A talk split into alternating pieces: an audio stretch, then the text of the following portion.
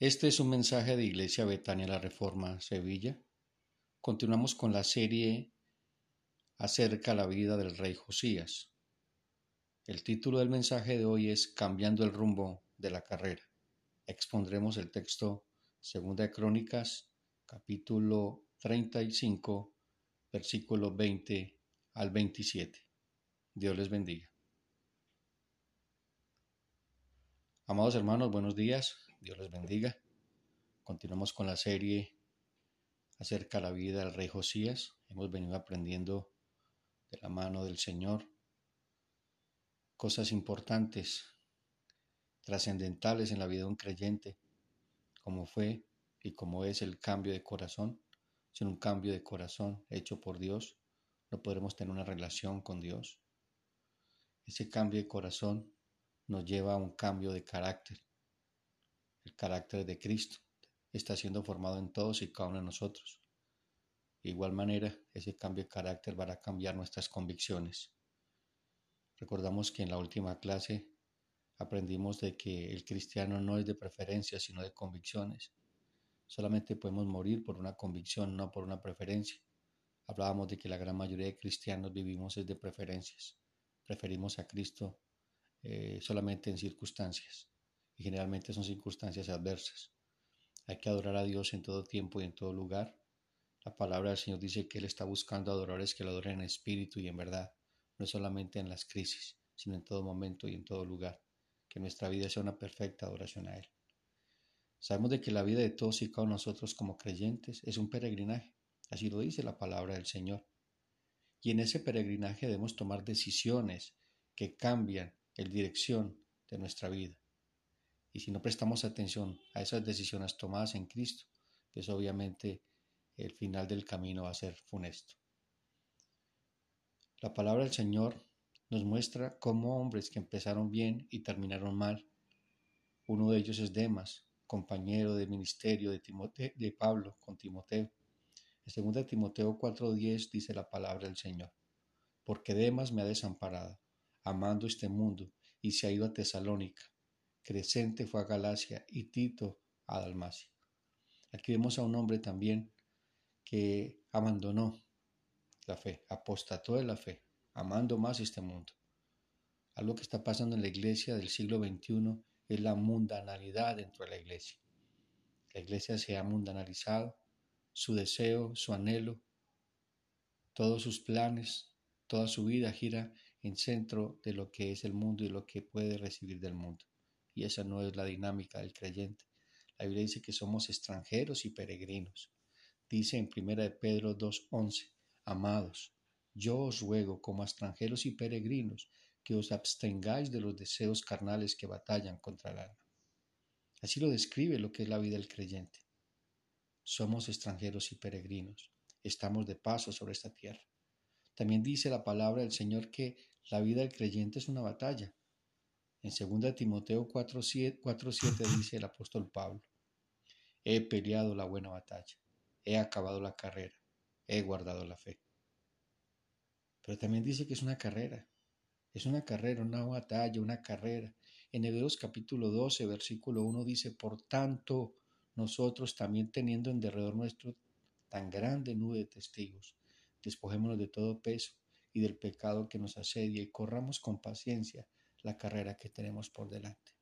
Tenemos una carrera y esa carrera hay que correrla con paciencia, pero puesto los ojos en Jesús, el autor y consumador de la fe. No puesto los ojos en el mundo, porque créame que el hermano que me escucha o hermana que me escucha, si nuestros ojos están puestos en el mundo, nos vamos a deslizar, como dice el escritor de Hebreos en el capítulo 2. Nos iremos deslizando poco a poco y al final de la historia nos pasará lo de Demas.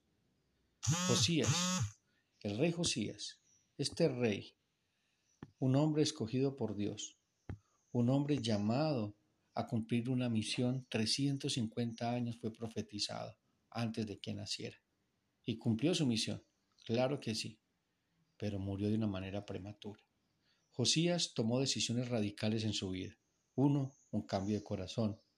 Dos, cambio de carácter. Tres, cambio de convicciones. Estamos hablando acerca de la vida del creyente como hombres y mujeres diferentes, que marquen la diferencia en medio de una generación perversa. Pero muchos de nosotros nos parecemos a Cristo. Somos más parecidos al mundo que a Cristo. ¿Qué ve el mundo cuando nos ve a nosotros? A veces no hay diferencia entre uno y el otro. Y es triste eso porque Dios nos llamó a ser santos, nos apartó para ser diferentes, no para ser iguales al mundo. Ahora veremos lo que se llama un cambio de carrera, y eso tiene que ver con iniciativas.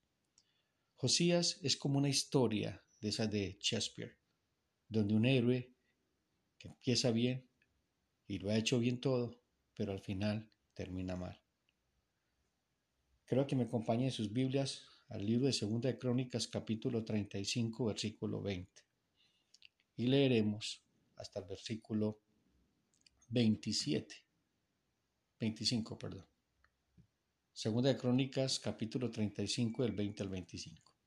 Después de todas estas cosas, luego de haber reparado Josías la casa de Jehová, Necao, rey de Egipto, subió para hacer guerra en Carquemis, junto al Éufrates, y salió Josías contra él. Y Necao le envió mensajeros diciendo, Yo no vengo contra ti hoy, sino contra la casa que me hace guerra.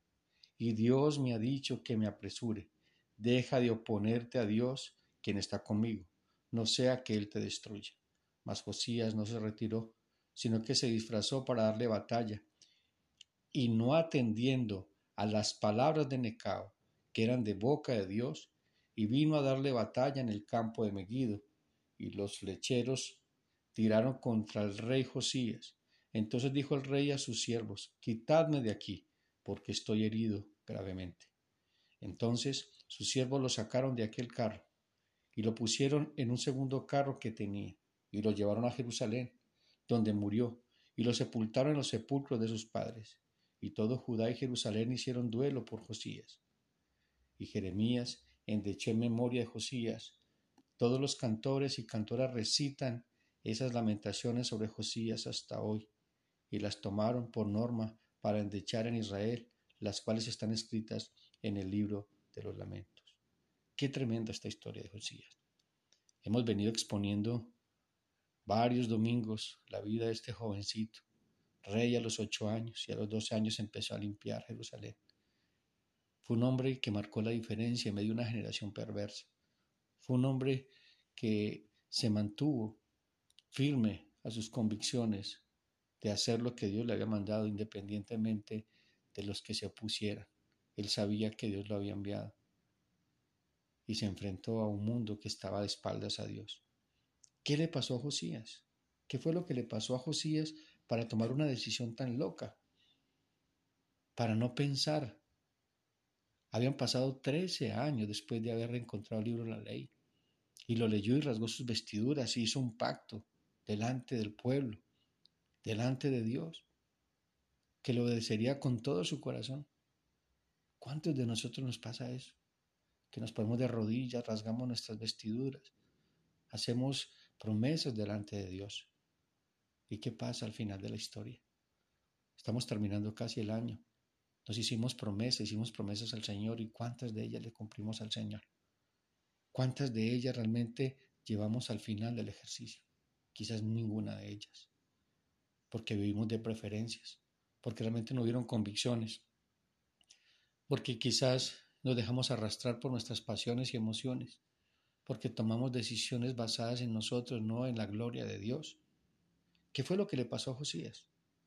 El cronista, cuando leemos el, el texto, vemos que el cronista quiere hacer una conexión muy clara entre el episodio trágico y el otro que es muy feliz, que lo antecedió.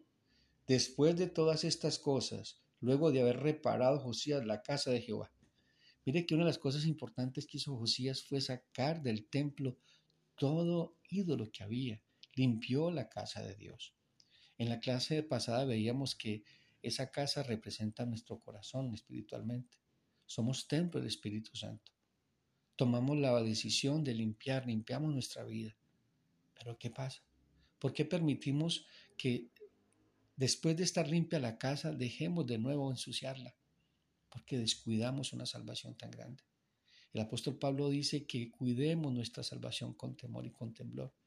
Ese cuidar es de preservarla, no que la vayamos a perder, sino de cultivarla, de estar atentos, de estar siendo disciplinados en la gracia, de estar trabajando arduamente en la fe, ejercitándonos en la piedad.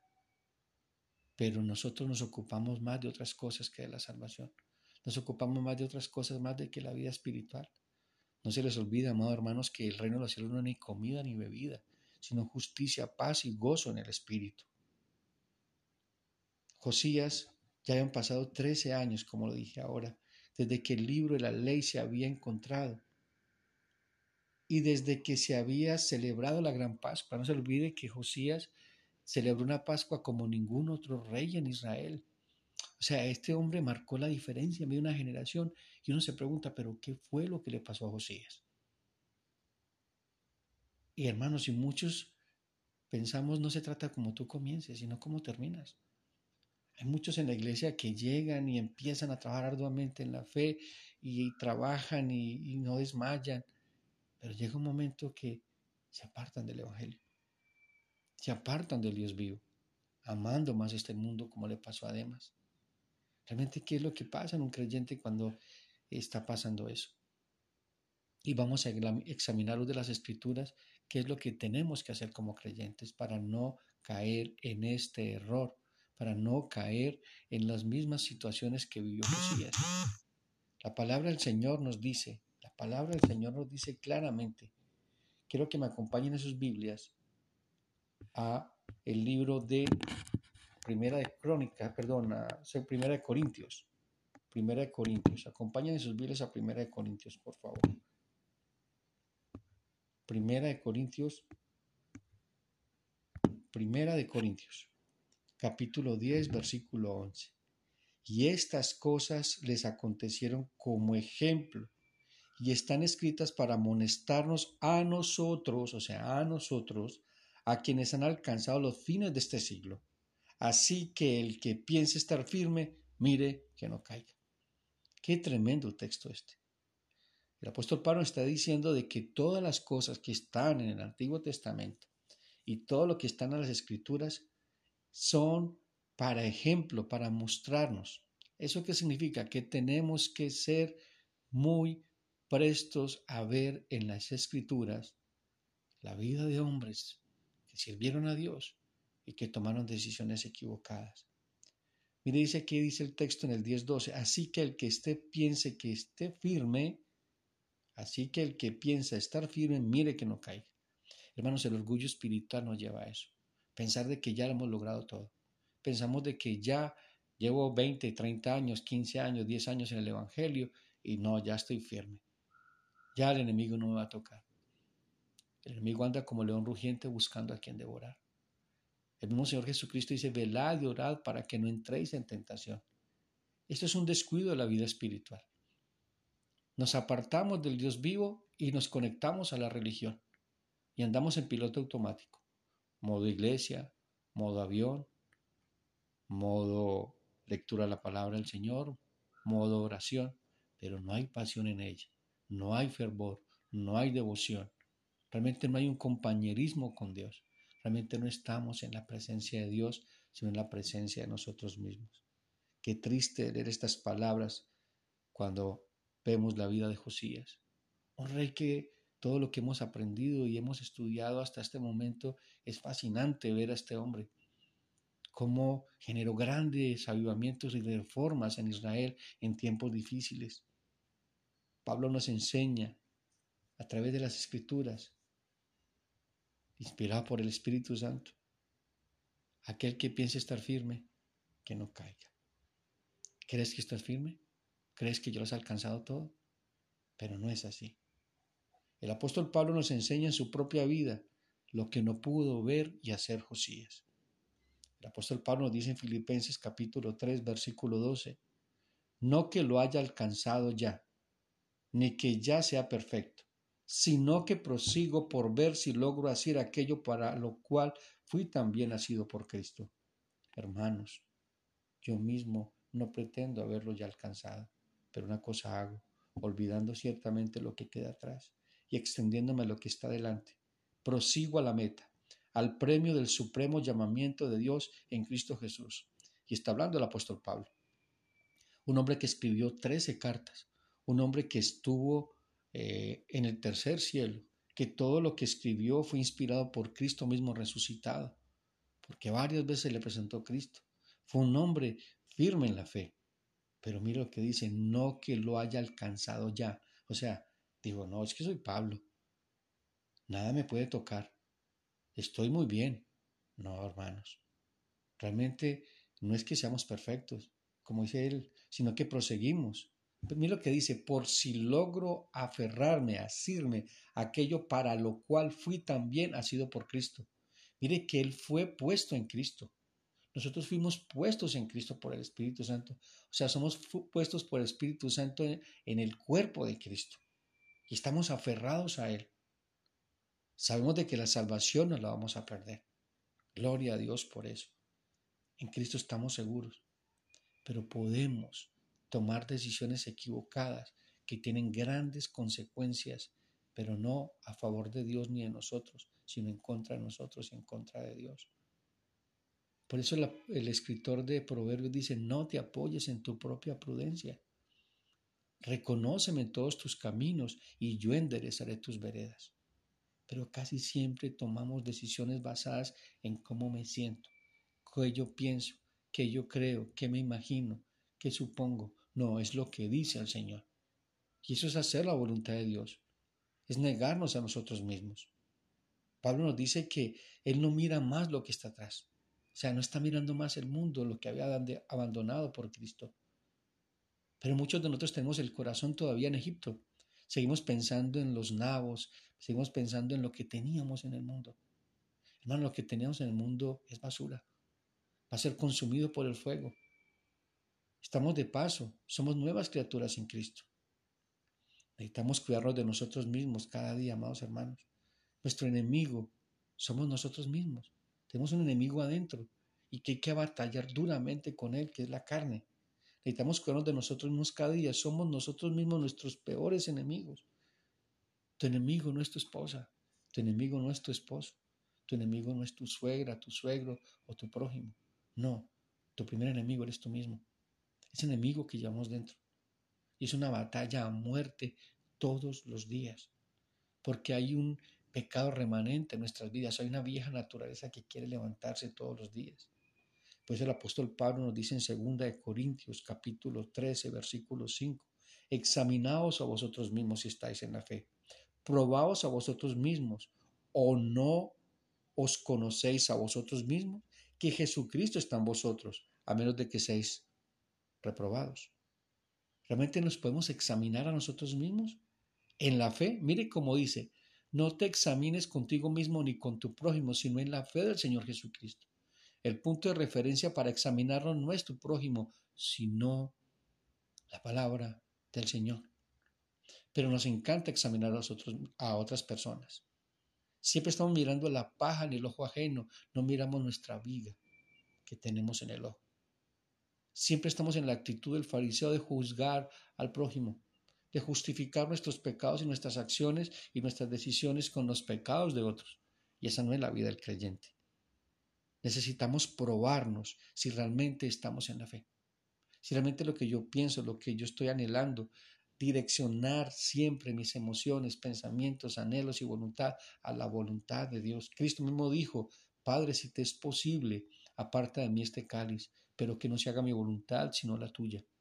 Cristo alineó sus sentimientos, su angustia, su dolor a la voluntad de Dios y fue fortalecido por Dios. Y eso hará Dios con nosotros en tiempo de aflicción. Ese es nuestro Dios, ese es nuestro Rey, que cuida y guarda de sus hijos. El rey Necao, siendo un rey pagano, recibe una visión de Dios y él la obedece. Qué tremendo ver esto, amados hermanos, ese contraste uno que no conocía ni había buscado a Dios obedeciendo a Dios, y el otro que lo conocía y lo había buscado desobedeciendo. Esto es irónico. Esto es irónico. Pero una cosa es clara, amados. En algún momento de nuestra vida Dios va a poner gente no creyente que va a hablar de parte de Dios, porque Dios es bueno y cuida de sus hijos. Él no permitirá que sus hijos se pierdan y pondrá a hablar hasta las piedras. pondrá a hablar personas no creyentes, pero nosotros como somos orgullosos espiritualmente, podemos pensar, quizás eso fue lo que pasó con Josías. Digo, ¿cómo este rey impío va a hablarme de parte de Dios si yo estoy de parte de Dios? No, muchas veces cuando tú no estás obedeciendo a Dios, no estás de parte de Dios. Crees que porque vienes a la iglesia estás de parte de Dios. Crees que porque lees la Biblia, porque diezmas, ofrendas, incluso hasta porque sirves en la iglesia, estás de parte de Dios. Mateo 7, 21 al 23 nos deja claro eso. No todo el que me dice Señor, Señor, entra reino a los cielos, sino el que hace la voluntad de mi Padre que está en los cielos. ¿Estamos haciendo la voluntad de Dios o nuestra propia voluntad? ¿O hemos justificado nuestra voluntad con algunos versículos de la Biblia para decir Dios me dijo que hiciera esto? Nos tenemos que ser perceptivos este año. Hemos abandonado muchas cosas de nuestra vida piadosa y ustedes lo saben. Fue un año difícil, fue un año de, de pospandemia. Y cuando estábamos en, en ese confinamiento, todos buscábamos a Dios y creíamos que estamos en el mejor momento, buscando apasionadamente al Señor, viendo la provisión de Dios, viendo sus misericordias que son nuevas cada mañana. Todo supuestamente a la nueva normalidad y nos acomodamos a la nueva normalidad y dejamos de buscar a Dios.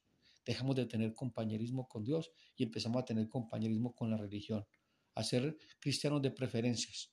Preferimos un domingo irnos de deporte o de paseo o porque estoy muy cansado porque me llegó una visita y no venir a tener compañerismo con nuestros hermanos el día del Señor. Empezamos a abandonar la lectura y empezamos a convertir la lectura como algo más, no como un momento de intimidad y de compañerismo con el Señor en nuestro devocional diario. Incluso hasta perdimos el devocional diario. Dejamos de orar. De las cosas que podemos ver es la soberanía de Dios, amados hermanos. Cómo Dios toma a Necao para cumplir sus propósitos. Eso es glorioso para nosotros. La fe del cristiano está fundamentada en la soberanía de Dios, cómo Dios sustenta, cómo Dios cumple sus propósitos en Cristo Jesús, Dios nuestro. Eso tiene que mantenernos con una gran esperanza de que Dios está en control. Entonces, si Dios está en control, tomemos las decisiones conforme a la voluntad de Dios. Si Él dijo no lo hagas, no lo hagas. Así anheles en tu corazón.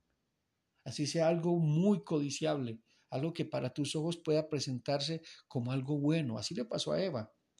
Vio la manzana, buena para comer, agradable para sus ojos. ¿Y cuál fue el final? Salieron del huerto del Edén. Hermano, no tomemos decisiones basadas en nuestras necesidades, sino en la voluntad de Dios. Y necesitamos tener eso claro en nuestra vida este nuevo año que comienza. Este es el penúltimo sermón, el último dominical. Este es el último sermón de, del Día del Señor que celebramos en la Iglesia Betana Reforma este año. Hermanos, necesitamos este año tomar decisiones diferentes. Si queremos una vida diferente, tomemos decisiones diferentes. No tomemos las mismas decisiones. Evaluemos nuestra vida. Seamos proactivos y miremos los pecados y los errores que tomamos en decisiones este año que está terminando. Y realmente hagámonos eh, propósitos, realmente propósitos firmes de cambiar el rumbo de nuestra vida, el rumbo de la carrera, porque estamos peleando mal la batalla. Estamos peleando unas malas batallas, no buenas batallas como el apóstol Pablo. Estamos peleando con las herramientas incorrectas, con las armas de nuestros propios argumentos, no con las armas de la milicia de Dios. El apóstol Pablo dice que las armas de nuestra milicia no son carnales, sino poderosas en Dios para destruir fortalezas, argumentos y toda altivez que se levanta en contra del conocimiento de Dios, llevando cautivo todo pensamiento a la obediencia de Cristo. Pero hermano, estamos peleando con el enemigo incorrecto. Es por eso que nuestras familias están divididas. Es por eso que nuestros matrimonios están como están. Porque nos estamos desgarrando los unos a los otros. estamos mordiendo los unos a los otros como la gente en la iglesia de Corinto. No estamos usando las armaduras de la fe. Estamos usando las armas de la fe, que son poderosas en Dios para destruir fortalezas. ¿Qué fortalezas has levantado este año?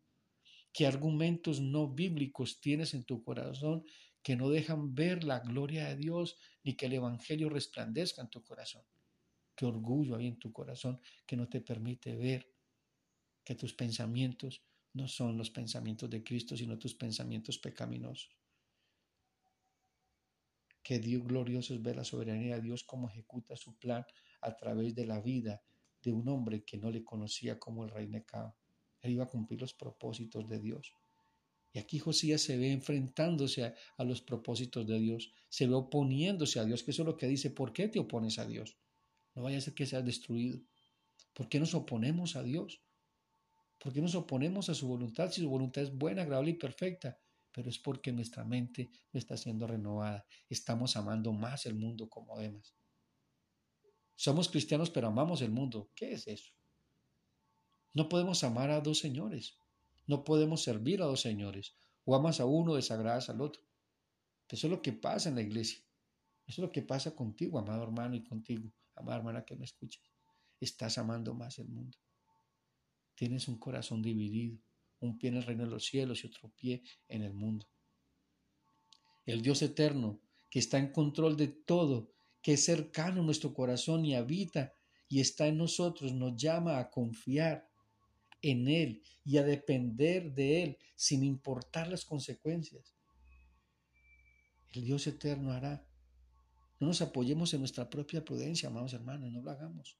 Confiemos en el Señor, independientemente de las circunstancias, porque Dios está en control de todo, Él es soberano. Como decía el salmista, Jehová es mi pastor, nada me faltará. Y más adelante dice, aunque ande en valle de sombras y muerte, no temeré mal alguno, porque tú estarás conmigo. De las cosas maravillosas que Dios nos entrega en su salvación es su presencia. Él habita en nosotros, somos templo del Espíritu Santo. Tenemos compañerismo con Él todos los días. Pero es necesario que con más diligencia atendamos lo que estamos escuchando, lo que hemos escuchado a lo largo de todo el año. Todo el año nos hemos congregado, ya sea los dos miércoles, ya sea los domingos, ya sea entre semanas discipulados, pero hemos escuchado palabra de Dios porque no hay cambios en su vida, porque no estás obedeciendo lo que dice el Señor, sino que estás obedeciendo lo que manda tu propio corazón. Y engañoso es el corazón del hombre. En Hebreos capítulo 2, versículo 1, el contexto del, libro, de la carta de Hebreos, es una iglesia que se estaba deslizando, es una iglesia que está abandonando la fe por las circunstancias que vivía en su entorno, por la persecución, por eh, esa oposición que había por el mundo. Estaban empezando a amar más el mundo, están empezando a desviarse. Dice entonces Hebreos 2.1, por tanto, ese por tanto está hablando acerca de que Dios ha hablado en este tiempo por medio del Señor Jesucristo. Él es la imagen del Dios invisible. Es la última revelación de Dios, es la revelación misma de Dios. Y entonces dice, por tanto, es necesario que con más diligencia atendamos las cosas que hemos oído, no sea que nos deslicemos. Este año muchos se han deslizado de la fe. Muchos se han deslizado y están en la provincia apartada. Y hoy el Señor te está llamando a que devuelvas, que mires de dónde has caído y te arrepientas y vuelvas de nuevo al Dios vivo vuelvas de nuevo a la presencia de Dios. Luego dice el 2, porque si la palabra dicha por medio de los ángeles fue firme y toda transgresión y desobediencia recibió justa retribución, ¿cómo escaparemos nosotros si descuidamos una salvación tan grande? La cual, habiendo sido anunciada primeramente por el Señor, no fue confirmada por las que oyeron. Hermanos, ¿cómo escaparemos nosotros si abandonamos lo que Dios ha dicho? Lo que Dios ha revelado en Cristo. ¿Qué más salvación hay si despreciamos al Salvador?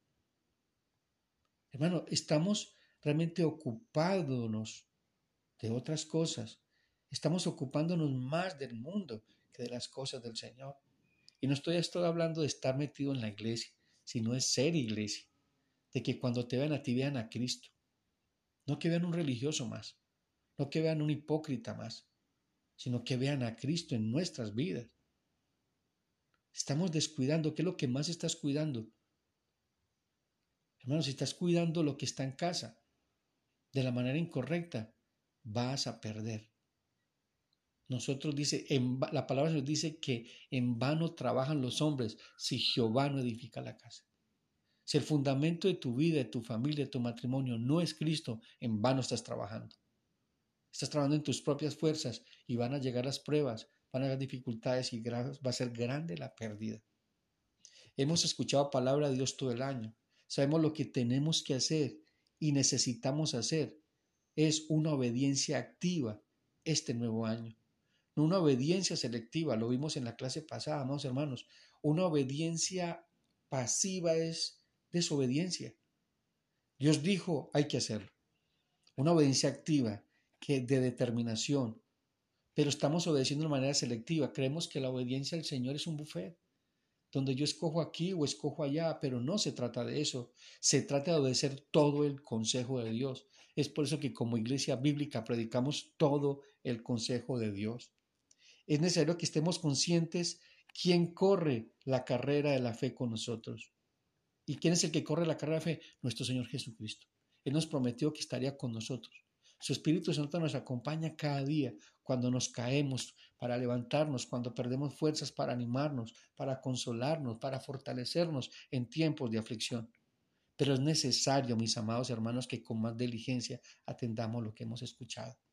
El mismo escritor de Hebreos dice que corramos nuestra carrera puestos en Jesús, el autor y consumador de la fe, el cual por el gozo puesto delante de él sufrió la cruz, menospreciando el oprobio y se sentó a la diestra del trono. Considerad aquel que sufrió tal contradicción de pecadores contra sí mismo, para que vuestro ánimo no se canse hasta desmayar. Hebreos 12, 2 al 3. Puesto los ojos en Jesús, tenemos que correr este año, no en las cosas del mundo, no en lo que os ofrece el mundo, sino en lo que ha ofrecido Dios a través de Cristo. Y no se les olvide y reitero de nuevo, el reino de los cielos no es ni comida ni bebida, sino justicia, paz y gozo en el Espíritu. Justicia, paz y gozo. Es lo que tenemos que perseguir este año. Deleitarnos en Dios. Buscar el reino de Dios, su justicia, no las añadiduras. Pero estamos corriendo esta carrera buscando añadiduras. ¿Qué debemos hacer este año para que la carrera la fe no se detenga y avancemos sin desmayar? Mira lo que dice el apóstol Pablo Segunda de Timoteo capítulo 4, versículos 6 al 7. Dice Pablo, porque yo ya estoy para ser sacrificado y el tiempo de mi partida está cercano. He peleado la buena batalla, he acabado la carrera, he guardado la fe. Por lo demás me está guardada la corona de justicia, la cual me dará el Señor juez justo en aquel día, y no solo a mí, sino también a los que aman su venida. Qué tremendo esta declaración del apóstol Pablo, terminando su ministerio, terminándolo con, con valentía, con la bandera de Cristo en alto. Había sufrido por causa de Cristo, pero no se avergonzaba del Evangelio porque sabía que era poder de Dios para salvación de todo aquel que cree. Dice, porque yo ya estoy para ser sacrificado y el tiempo de mi partida, partida está cercano. He peleado la buena batalla, he acabado la carrera, he guardado la fe. Amados, todos los días el enemigo va a querer robar tu fe, tu fe en el Señor Jesucristo. La manera que tú vives debe ser fundamentada en la fe del Señor Jesucristo. El mismo apóstol Pablo nos dice, con Cristo estoy juntamente crucificado. Ya no vivo yo, sino que Cristo vive en mí. Y lo que vivo en la fe, lo que vivo en la carne, o sea, lo que vivo siendo Pablo, lo vivo en la fe del Señor Jesucristo. Aquí hay tremendo ejemplo y, y principio espiritual, con Cristo estás juntamente crucificado. Ya no vives tú. ¿O quién es el que vive? ¿Cristo vive en ti? ¿Realmente ese viejo hombre murió? ¿O pretende ser cristiano siendo el mismo hombre la misma mujer? ¿Teniendo los mismos sueños, los mismos anhelos, los mismos deseos? No, tu mente tiene que ser renovada. Y tienes que tener la mente de Cristo porque esa es la dinámica del creyente. La mente de Cristo renovando el entendimiento todos los días. Mis amados, realmente es necesario, es necesario que entendamos de que debemos vivir por fe y en la fe del Señor Jesucristo. ¿Y qué significa vivir por fe y fe en el Señor Jesucristo? Significa una obediencia absoluta a Cristo, una dependencia absoluta de Cristo. Pero no estamos viviendo de esa manera. Estamos viviendo de otra manera. Y ese es el resultado de lo que has vivido este año. Dice la palabra del Señor, Dios no puede ser burlado, lo que el hombre siembra, eso cosecha. ¿Qué sembraste este año? ¿Qué vas a sembrar el próximo año? ¿Qué vas a sembrar el próximo año? ¿Estás satisfecho con las cosechas que has tenido? Si tus cosechas han sido en el mundo, pues obviamente han tenido retribución en el mundo. Quizás has conseguido un buen trabajo, tengas dinero, tengas posición, tengas eh, seguridad económica. La pregunta es, ¿Cristo está en tu vida? ¿El nombre del Señor ha sido glorificado? ¿Realmente has crecido en la fe?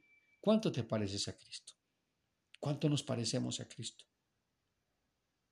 El más grande de los privilegios que tenemos como creyentes, que Dios nos escogió, nos llamó y nos salvó para caminar junto a Él, en compañerismo hasta el último día de nuestras vidas. Amados hermanos, el tesoro más grande que tenemos es la presencia de Dios. Y eso es lo que le dijo Moisés. Moisés dijo, si tú no vas con, si tu presencia no va con nosotros, no iremos. ¿Realmente así estás caminando como Moisés? ¿O estamos caminando sin la presencia de Dios? Solamente con pura religión. Y creemos que estamos caminando con Dios. Este pueblo de labios me honra, pero su corazón está lejos de mí. Para estar caminando con Dios, necesitamos tener corazones contritos y humillados. Tener corazones realmente como debe ser, como dice el texto en Isaías 66, 2, pero me fijaré en aquel que es pobre y humilde de espíritu y tiembla ante mi palabra. ¿Realmente has temblado a través de la predicación del Evangelio cuando has escuchado la voz de Dios? ¿Se han conmovido tus entrañas? ¿Realmente has caído de rodillas delante del Rey de Reyes y te has arrepentido de tus pecados? ¿Te has arrepentido del camino que estás tomando o de las decisiones que has tomado? El arrepentimiento habla un cambio de dirección, un cambio de actitud. Pero muchas veces nos arrepentimos, pero seguimos viviendo igual. El apóstol Pablo empezó una carrera y esa carrera la inició fue Dios, no Pablo. Dios inició una buena obra en ti.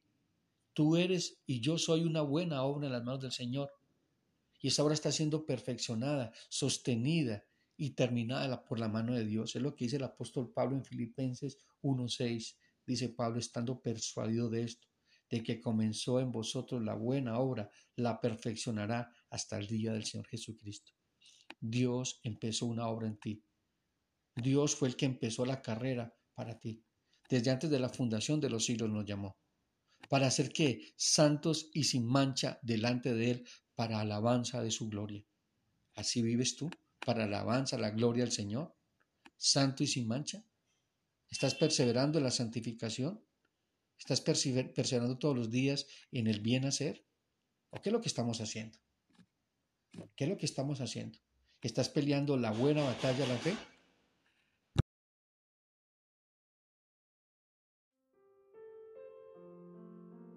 Muy buenos días, Dios me los bendiga. Continuamos con nuestra serie de devocionales, Viendo al Invisible. Algo importante que tenemos que tener claro es que los primeros lectores de la epístola de los Hebreos, que es la que estamos estudiando en el capítulo 11, también vivían momentos de confusión como lo vimos nosotros ahora. Habían recibido el mensaje del Evangelio, anunciado por el Señor Jesucristo y confirmado por los apóstoles, pero estaban en peligro de deslizarse y apartarse de la pureza de su mensaje. Así está la iglesia en este tiempo. Se está deslizando poco a poco en la incredulidad en filosofías de hombres, en lo que llamamos humanismo, moralismo, la revolución moral, pero una cantidad de, de doctrinas equivocadas que están permeando la iglesia. Por eso es que dice el escritor de Hebreos, por tanto es necesario que con más diligencia atendamos las cosas que hemos oído, no sea que nos deslicemos, porque si la palabra dicha por medio de los ángeles fue firme, y toda transgresión y desobediencia recibió justa retribución, ¿cómo escaparemos nosotros si descuidamos una salvación tan grande? La cual, habiendo sido anunciada primeramente por el Señor, nos fue confirmada por los que oyeron. Qué tremendo este texto, amados hermanos. Nos podemos deslizar de la fe. Eso estaba pasando con la gente de que recibió la carta a los hebreos. Algunos de sus compañeros ya habían abandonado la fe, probablemente habían vuelto al judaísmo, que eso es lo que atentaba en esa época porque el judaísmo, ellos al renunciar al judaísmo, pues los eh, judíos eran sus enemigos y el mismo imperio romano. Pero la parte religiosa, la oposición al judaísmo, entonces muchos de ellos, para evitar la persecución, lo que hicieron fue adoptar de nuevo las leyes y las normas del judaísmo. Existía una fuerte tensión entre los judaizantes que intentaban unir el evangelio cristiano y las prácticas ceremoniales de la ley y otro sea Cristo más las obras de la ley. Eso es lo que ellos pretendían. Entre tantas opiniones, tanto debate y tantas actitudes y acusaciones, aquellos creyentes estaban totalmente desconcertados. Antes su fe había sido muy firme, aparentemente inconmovible. Así ha sido, había sido la fe de la gente de Hebreos. Acompáñenme en sus Biblias a Hebreos 10:32. Hebreos 10:32. Dice la palabra del Señor. Pero traed a memoria los días pasados en los cuales después de haber sido iluminados, sostuvisteis con gran combate de padecimientos.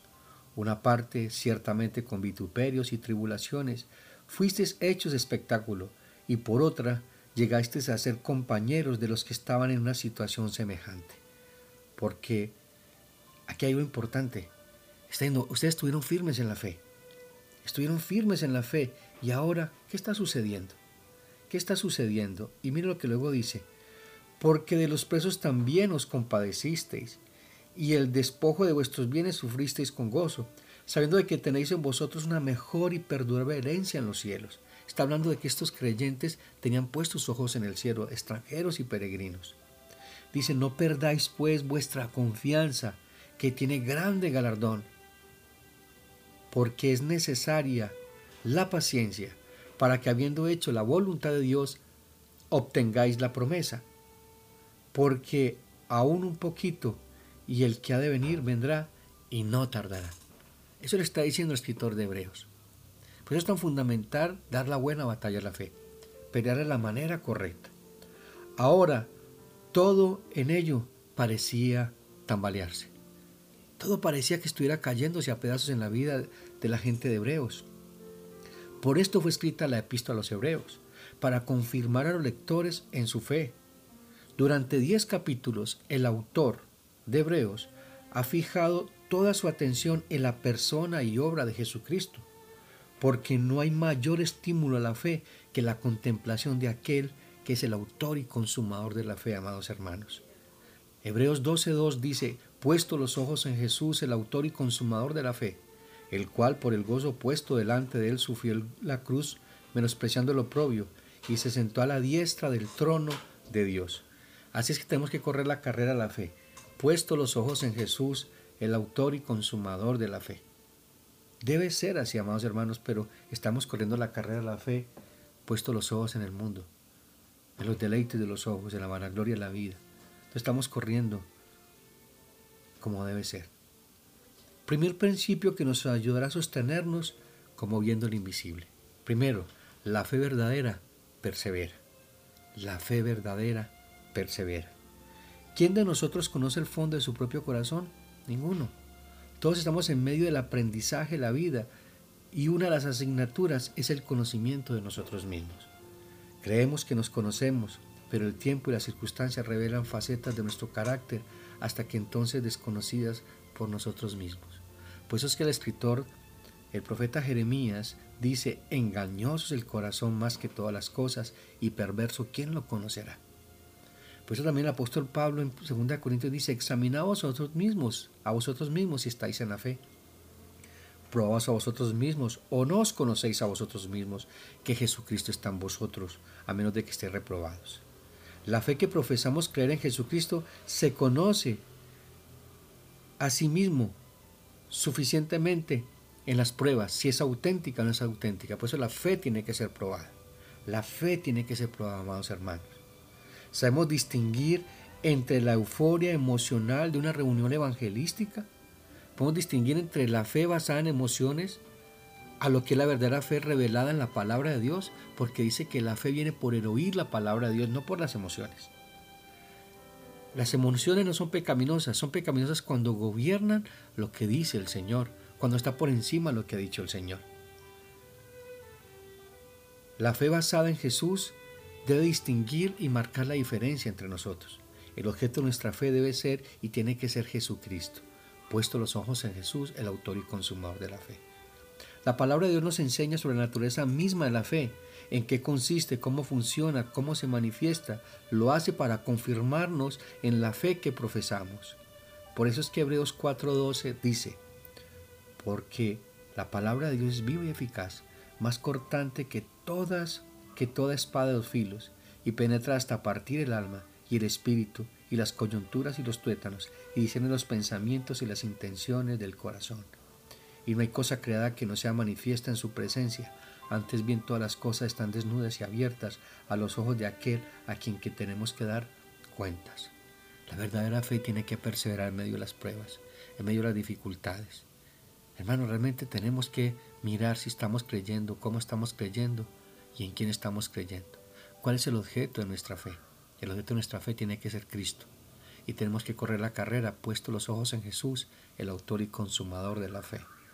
Dios les bendiga. Un fuerte abrazo.